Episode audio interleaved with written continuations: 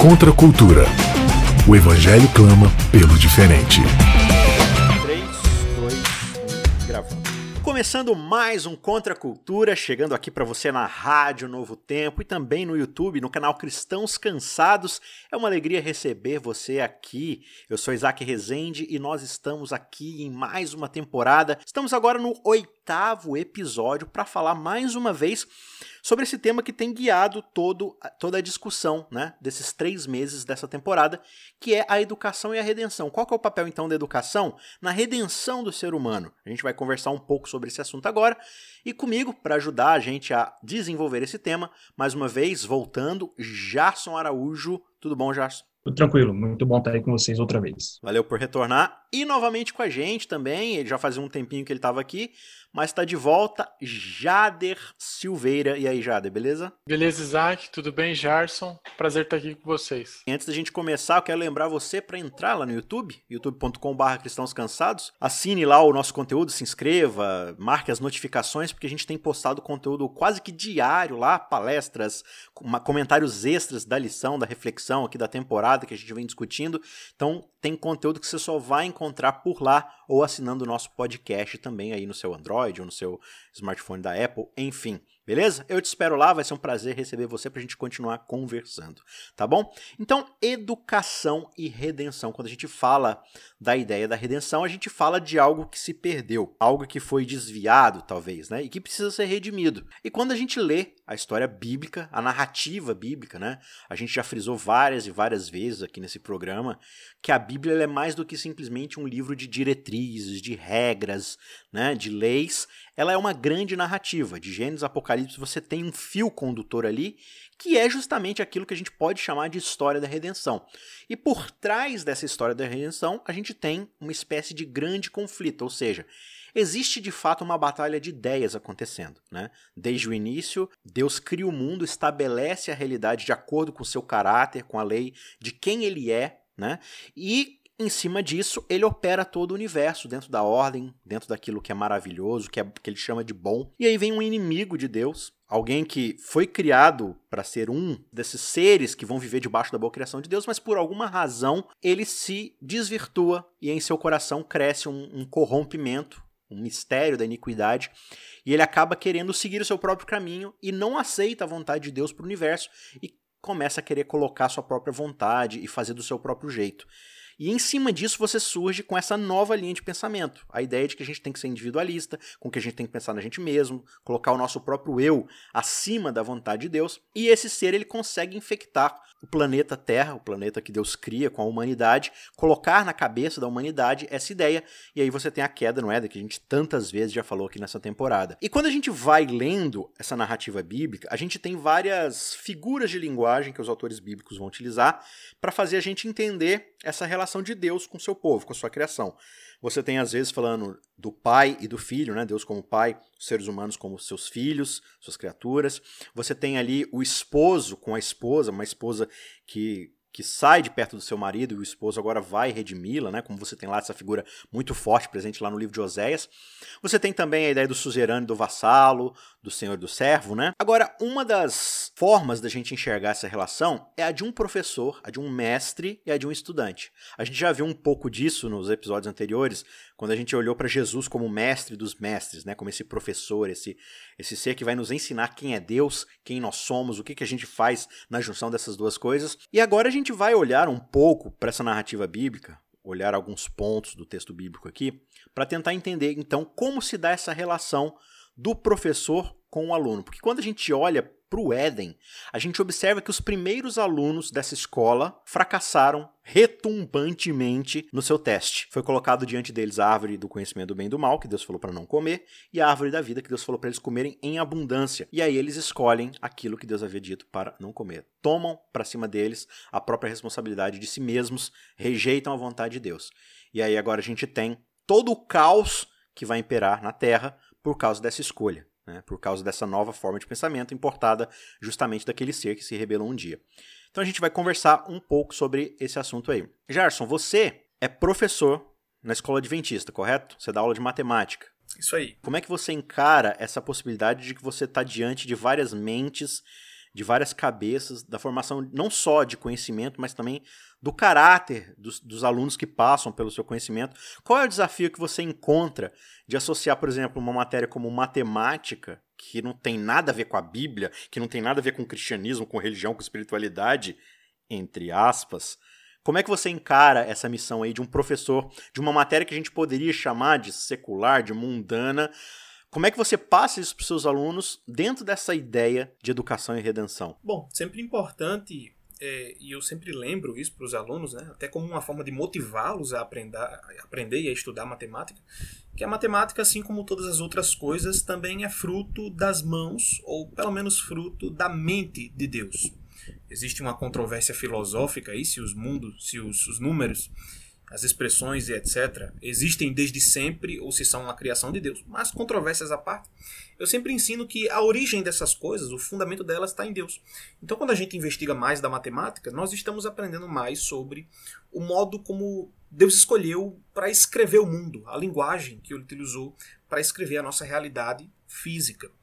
E é muito importante a gente lembrar, pelo menos como professor, quando você lida com alunos, né, com instrução, com moldar o caráter, que as pessoas elas têm ritmos diferentes, elas têm personalidades diferentes. E eu acredito que o próprio Deus leva tudo isso em conta quando ele lida conosco. Né? Ele sabe que Jason tem uma personalidade específica, Isaac e Jader têm outras, duas personalidades diferentes. Então, o modo como ele nos ensina, como ele nos redime, embora seja fundamentado na mesma obra, segue por caminhos diferentes. A providência de Deus, como diz lá em Romanos 8, né, faz com que todas as coisas cooperem para o bem daqueles que amam a Deus, né, para que eles sejam moldados, conformados com a imagem do seu filho, como diz o verso seguinte.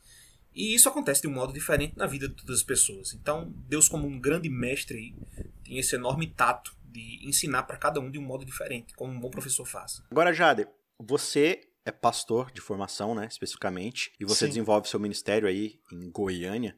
E o seu papel é cuidar daquilo que a gente chama de escola bíblica, né? Isso. De, de lidar com os alunos que vão estudar especificamente aquele conteúdo bíblico, aquilo que a gente chama de estudo bíblico ou estudo da Bíblia, para a sua formação e preparação para o batismo e desenvolvimento do discipulado ali também, né? Sim. Estando diretamente com esse conteúdo bíblico aí, qual tem sido o seu desafio? Qual é a abordagem que você acha interessante dar? O que, que você acha importante de se ressaltar na formação da mente dessas pessoas que estão, assim, trocando uma cosmovisão completamente né, mundana por um novo tipo de enxergar o mundo, que vai influenciar todas as áreas da vida dele, mas que parte de um pressuposto, né? Um dos pontos principais é sempre o primeiro bom, o ponto que eu abordo com todas as pessoas que estão querendo estudar a Bíblia e conhecer mais, é mostrar uma verdadeira imagem de quem Deus é. Toda a nossa história é, bíblica, a partir de Gênesis 3, com a queda do homem, Deus ele é, ele é pintado no mundo, ele é, a imagem de Deus é feita no mundo de uma maneira distorcida. E é justamente por causa dessa imagem que há uma má educação, há uma, um má desenvolvimento, há uma má formação do aluno, e muitas pessoas têm sido levadas a cometer erros fatais devido a essa imagem distorcida que foi apresentada de Deus para elas. O princípio da educação cristã é apresentar para o aluno qual é a, a, origem dele, segundo a concepção bíblica, e qual é a verdadeira natureza de Deus. E é a partir desse entendimento que o aluno está preparado para uma educação cristã. Para ser redimido, como foi falado aqui no começo. A gente tem um texto clássico na Bíblia, que está lá em Oséias, no capítulo 4, verso 6, que é o meu povo perece por falta de conhecimento. Esse verso ele já foi usado à torta e à direita para falar de tudo quanto é teoria da conspiração, né? Não, o problema da igreja hoje está se perdendo porque elas não sabem as coisas, como por exemplo esse conhecimento aqui que eu tenho sobre as mensagens subliminares, sobre Hollywood, sobre a nova era, sobre o Papa, sobre terra plana, sobre antivacina. Tem alguma verdade oculta aqui que a igreja está sendo destruída porque ela não tem esse conhecimento. E diz lá que ele, o povo rejeitou esse conhecimento. Agora é interessante porque quando você volta para o começo do capítulo e lê tudo dentro do seu contexto, Deus diz que tem uma acusação contra Israel, porque eles não detêm mais o conhecimento de Deus. Um dos grandes problemas ali é justamente esse. E aí a gente vai lá para Isaías no capítulo 11, aquele verso clássico, aquele texto clássico ali do, do, ministério do Messias, né? E o verso 9 diz que por causa do ministério desse ramo de Jessé, rebento do tronco de Jessé ali, né? Você tem essa descrição de que a terra se encherá com o conhecimento do Senhor, como as águas cobrem o mar. Né? É uma coisa linda, assim, fantástica. Jesus ele vai revelar esse conhecimento de Deus de uma forma tão abundante que vai ficar nítido para as pessoas. E aí o Jader falou isso, né? Como é que é, é, importante, assim, a primeira coisa, a mais importante que a gente tem que ter é a compreensão de quem é Deus. Isso que acho que, que foi corrompido nesse grande conflito. E eu acho que quando a gente olha para esses testes ao longo da Bíblia, que o ser humano vai falhando miseravelmente, acho que é justamente por causa dessa falta de compreensão de quem é Deus, né? Sem dúvida. Você citou, por exemplo, Isaías 11, né? A mesma coisa que acontece em Oséias acontece em Isaías também. Lá no capítulo 1, Deus critica o povo porque neles não há conhecimento de Deus. Então, a mesma coisa que faltava na época de Oséias, pós-exílico, né, faltava também na época de Isaías, pré-exílico. Não havia conhecimento de Deus entre o povo. É, e uma das promessas da nova aliança, entre essas que você leu do Messias, né, de que a terra se, se encherá do conhecimento do Senhor, é uma das que está lá em Jeremias 31. Essa é uma das promessas que me deixa mais empolgado, é uma das mais bonitas e emocionantes, né, quando o, o, profeta diz que o conhecimento do Senhor se tornará tão abundante que um irmão não precisará perguntar a outro sobre quem é o Senhor. Nenhum precisará dizer ao outro, conhece o Senhor, porque todos me conhecerão igualmente. Claro que o ápice dessa promessa só vai se cumprir no céu, né? Quando todos os redimidos estiverem reunidos ali, ninguém vai precisar ensinar para o outro quem é o Senhor, porque só estarão ali os que conhecem de fato o Senhor. Então, o conhecimento de Deus é a atividade central do ministério de redenção ao longo da história não somente de Cristo como mestre encarnado, mas de todos os profetas do Antigo Testamento. O objetivo deles era transmitir conhecimento de Deus. Agora, temos que ter em mente o seguinte: quando a Escritura fala de conhecimento de Deus, ela fala primariamente em um sentido relacional, é no sentido de manter um contato direto e íntimo com o Criador, e não somente de saber que ele existe. O conhecimento de Deus aqui consiste então numa relação. Obviamente, quando nos relacionamos com alguém, o conhecimento factual ou intelectual está pressuposto aí, né? Foi até uma das coisas que a gente comentou no episódio anterior que é impossível você se relacionar com uma pessoa se você não conhece, no mínimo, informações sobre ela. Quem ela é, o que ela gosta, o que ela não gosta, com quem ela se relacionou no passado, quais são os planos dela para amanhã. Quando você se relaciona com alguém, inevitavelmente esse tipo de conhecimento é explorado. Para haver relacionamento genuíno com Deus, deve haver também conhecimento a respeito de sua pessoa, ou de suas pessoas, né? já que acreditamos que Deus é uma trindade. E esse conhecimento é a principal atividade de Deus na história da redenção, é nos ensinar sobre ele para nos relacionarmos com ele. Né? Aproveitando a linguagem escolar que a gente está utilizando, né, João ele menciona a característica dos discípulos, né, dos alunos de, de Cristo. Vocês são meus discípulos se vocês permanecem na minha palavra, se vocês amam uns aos outros. É muito difícil para um professor que tem como objetivo querer que o seu aluno passe numa boa faculdade, que ele tenha uma boa carreira, se ele só quer transmitir informação para o aluno e não desenvolver nenhum tipo de relacionamento com ele. Né? Como que o aluno vai adquirir confiança, como que o aluno vai expor dúvidas, né? Muitas vezes na sala a gente sabe que tem aluno que tem medo de expor dúvida, por medo de ser ridicularizado. A gente também tem aquele aluno que acha que sabe mais que o professor, né? Que a gente viu que foi o erro de Adão e Eva, confiaram mais em si mesmo do que no professor. E esse essa parte relacional é o que dá ao, ao aluno a, a, expectativa de querer ser como professor, de querer ser melhor do que ele é. Tanto que o ministério de Cristo, assim, ele tem um papel redentivo e é o papel supremo, mas ele também vem demonstrar através do relacionamento com a humanidade, tipo, qual que é a, o nosso propósito, né? Pra gente olhar para ele como modelo de fato. É claro que a salvação não vem pela imitação do modelo, vem pelo papel redentivo e sacrificial de Cristo, mas também a gente olha para ele e ouve um Deus falando: "Esse é o meu filho amado, esse é aquele que eu criei para ser". Isso é aquilo que eu esperava da humanidade e a humanidade falhou, né? Então, de fato, esse, esse relacionamento com Deus é é, essa ideia de conhecimento no decorrer da Bíblia carrega esse papel íntimo, né? Inclusive dentro da própria ideia de conhecedor do bem e do mal. É justamente essa intimidade com o bem e o mal de forma que você a ressignifique pelos seus próprios meios, né? Pela sua própria força, pela sua própria vontade. E aí a gente percebe, assim como já foi dito no decorrer da Bíblia, como é que o ser humano ele vai falhando nesse processo desses testes, né? Você tem o teste lá de Adão e Eva, a serpente perverte, transforma na queda do ser humano. Você tem, digamos, o teste lá de primeiro pós-dilúvio ali, né? Dilúvio. Quando Deus fala, ah, eu vou dar para vocês a salvação por meio desse arco aqui. A ser humano, não, a gente vai construir um monumento pro nosso nome, né? Como você bem citou, Abraão, deixa a tua terra, vai para uma terra que eu vou mostrar, confia em mim, o teste lá do, do sacrifício, né, de Isaac e tudo mais. Ou de esperar Agora, um filho que ele não conseguiu atingir, né? Exatamente, o tempo todo e ali. Tem, e ele tentou atingir pelas próprias masculinidades, digamos Pelas assim. próprias virilidades, né? Virilidades. Pela própria virilha.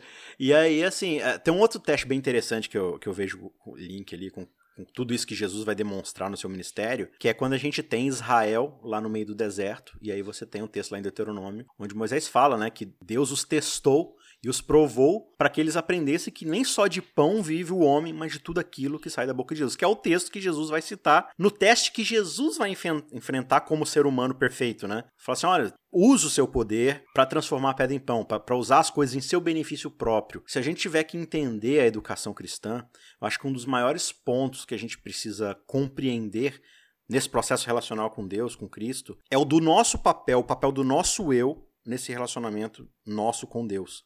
Onde é que fica o eu? Ele, ele, ele precisa ser esmagado, ele precisa ser renegado, ele precisa ser exaltado, orgulhado, né? Porque você vê Cristo o tempo todo, não só ali nas três tentações, como você vê ele lá diante do Getsemane falando, pai, se dependesse de mim, se fosse mesmo o que eu queria, nenhum ser humano quer ter que passar pela cruz, né? Seria hipocrisia Jesus falar assim, ah, eu quero ir para a cruz, no sentido de que é algo que eu desejo. Mas ele falou assim, mas eu tô aqui para fazer tua vontade, não tô aqui para fazer a minha. Né? E, e, a gente percebe esse ensinamento de Jesus para os discípulos o tempo todo, da qual os discípulos não entendem. Né? Se você vai lá ver, por exemplo, a sessão lá de Marcos 8 até Marcos 10, você vai ver o tempo todo Jesus falando sobre essa renegação do eu, da morte, da cruz, e os discípulos o tempo todo, velho, não estou entendendo nada. Senhor, eu quero. Tá, beleza, esse negócio de cruz aí, mas eu sento na direita ou na esquerda do teu trono, né? Aquela discussão toda. Dentro dessas lições que a gente precisa entender, como é que a gente vê a educação dentro desse papel redentivo? Para que a gente volte a se tornar a imagem e semelhança de Deus. As tentações de Jesus ali são justamente, são precisamente moldadas de acordo com as tentações de Israel lá no deserto. Israel uhum. passa 40 anos, Jesus passa 40 dias. É, Israel passa por tentações com relação à fome, com relação à adoração. Jesus passa pelo mesmo tipo de tentação. E as citações que Jesus usa, lá em Mateus capítulo 4, são todas extraídas do sermão de Moisés, em Deuteronômio capítulo 6 até o 8 o sermão dele para Israel após as tentações do deserto.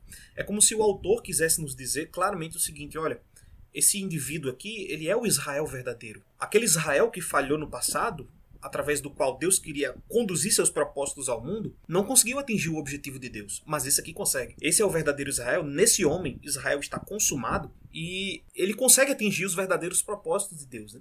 E Cristo nos ensina como é que ele fez tudo aquilo ali. Né? Em primeiro lugar, submissão à palavra. Em segundo lugar, ele foi orientado pelo Espírito durante todas as tentações do deserto. E em terceiro lugar, tudo isso leva a, como você comentou, a uma subjugação do eu. As escrituras usam a linguagem da aniquilação do eu, né? É, eu não sou mais eu, Cristo vive em mim, ou eu morri para o pecado. Né? E quando ela usa essa linguagem, o que ela quer dizer é exatamente isso, a submissão do eu a Cristo. Ele deve ser não obliterado, porque você não vai deixar de existir, obviamente, né? Quando você se converte, a sua personalidade ainda existe, mas todos os seus desejos, propósitos, intenções, seus planos mais profundos, eles passam a gerar em torno da vontade de Deus, não dos seus próprios objetivos que você tinha antes. Ô, Jário, o Jarsto falou ali sobre essa ideia de Jesus olhando para Deuteronômio, por exemplo, né, para o Antigo Testamento ali.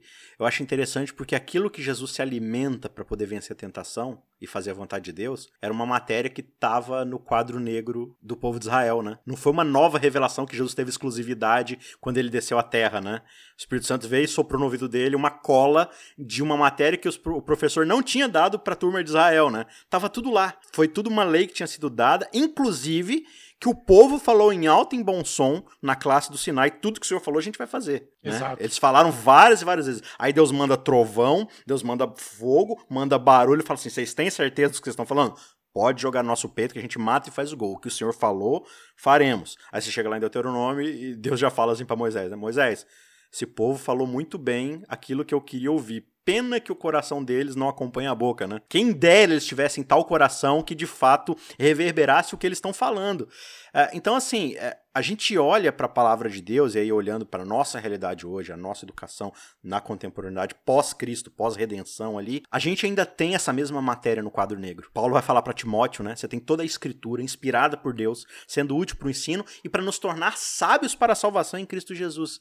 Né? Então, você, como um professor de Bíblia aí, como é que a gente faz faz para aproximar a galera, assim, a nossa juventude hoje, assim, a galera que nos escuta. Sabe, a gente tem muitas vezes uma deficiência de olhar para a palavra de Deus. Hoje tudo é muito encantador, né?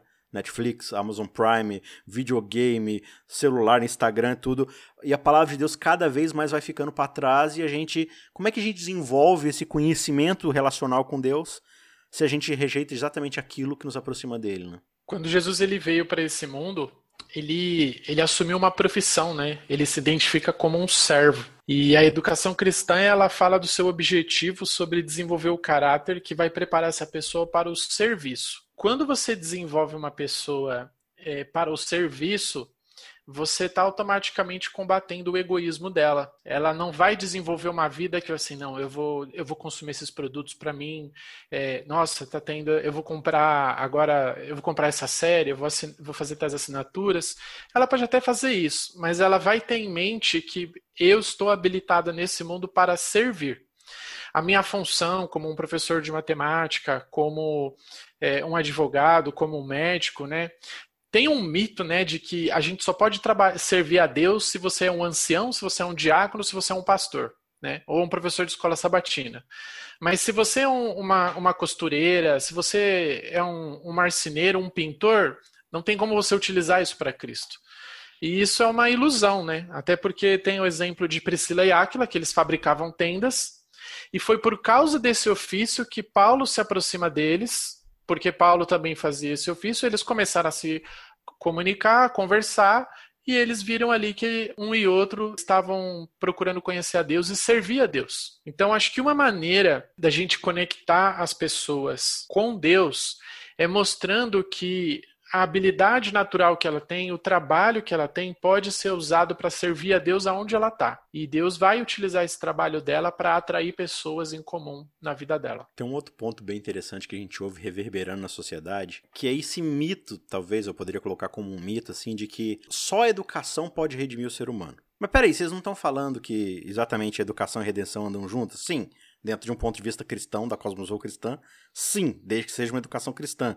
O que a gente ouve é que, tipo assim, quando o ser humano se tornar esclarecido do conhecimento, da, né, da visão de mundo que eles têm ali, de, de uma consciência de classe ou de uma noção biológica do ser humano, quando a gente alcançar as faculdades mentais, desenvolver nossa ciência.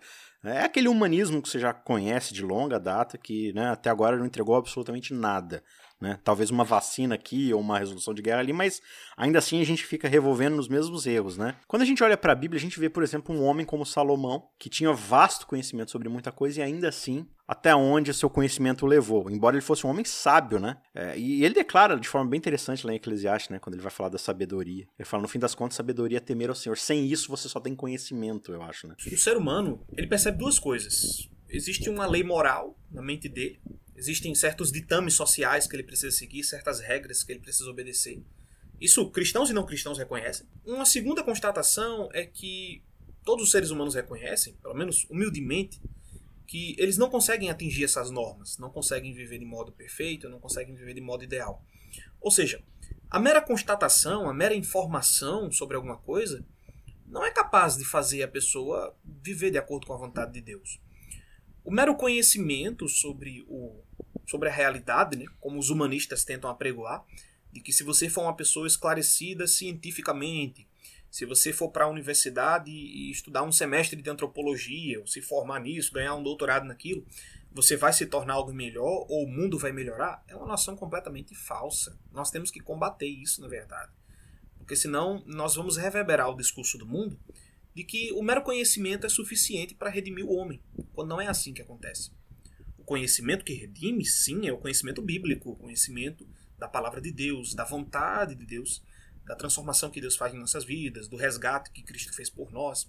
Então, é, é o conhecimento das coisas relacionadas a Deus que gera uma transformação no indivíduo. Mas a mera constatação intelectual de informações avulsas sobre o mundo, informações desconexas, se formar em química, se formar em história, em biologia, antropologia, essas coisas não vão modificar a natureza humana. Elas são incapazes para modificar a natureza humana. A única coisa que é capaz de combater a natureza do ser humano, a natureza má e caída, é o conhecimento de Deus, é o relacionamento com Deus. E como os humanistas não reconhecem isso, porque eles negam que exista tal coisa como natureza humana, para eles não existe uma tendência pecaminosa, isso é coisa de cristão, então também não tem nada para ser combatido. O mero conhecimento seria já suficiente para satisfazer o indivíduo. A gente tem que rejeitar veementemente essa perspectiva. Aí. Isaac, isso também acontece dentro do ambiente cristão, né? Tem uma ala que, não, é, se eu só pregar, se eu só ensinar, é, se eu só transmitir, a pessoa desenvolver uma vida espiritual, ela vai se tornar um cristão cada vez melhor e com o tempo a vida espiritual dela vai, vai crescer e, e ela vai se tornar uma pessoa perfeita, né? E a vida prática, a prática do conhecimento, zero, né? Vejo muitas pessoas, não, eu, eu sou cristão de terceira geração, eu sou cristão há 50 anos, mas isso tem feito você amar mais as pessoas do que antes? Né? O seu conhecimento de cristianismo, o que, que na, na sua vida prática tem, fe, tem, tem um efeito tem um efeito visível tudo isso que você aprende sobre Deus? Se esse conhecimento bíblico não nos transforma então, de fato, o que, que a gente está fazendo? Né? Será, e será que a gente tam, também está entendendo o que, que é o conhecimento bíblico? Né? Tem essa questão aí também, porque alguns confundem conhecimento bíblico com quiz, né? Quantos irmãos tinha José? Qual era o nome dos doze discípulos? Quiz. Meros. Isso é legal, assim. Não, é legal a gente saber, conhecer as histórias, ali brincar, né? De, aquelas brincadeiras assim de sábado da tarde, você, né? Só que isso não é necessariamente aquilo que vai te transformar. O que vai te transformar é o conhecimento de Deus.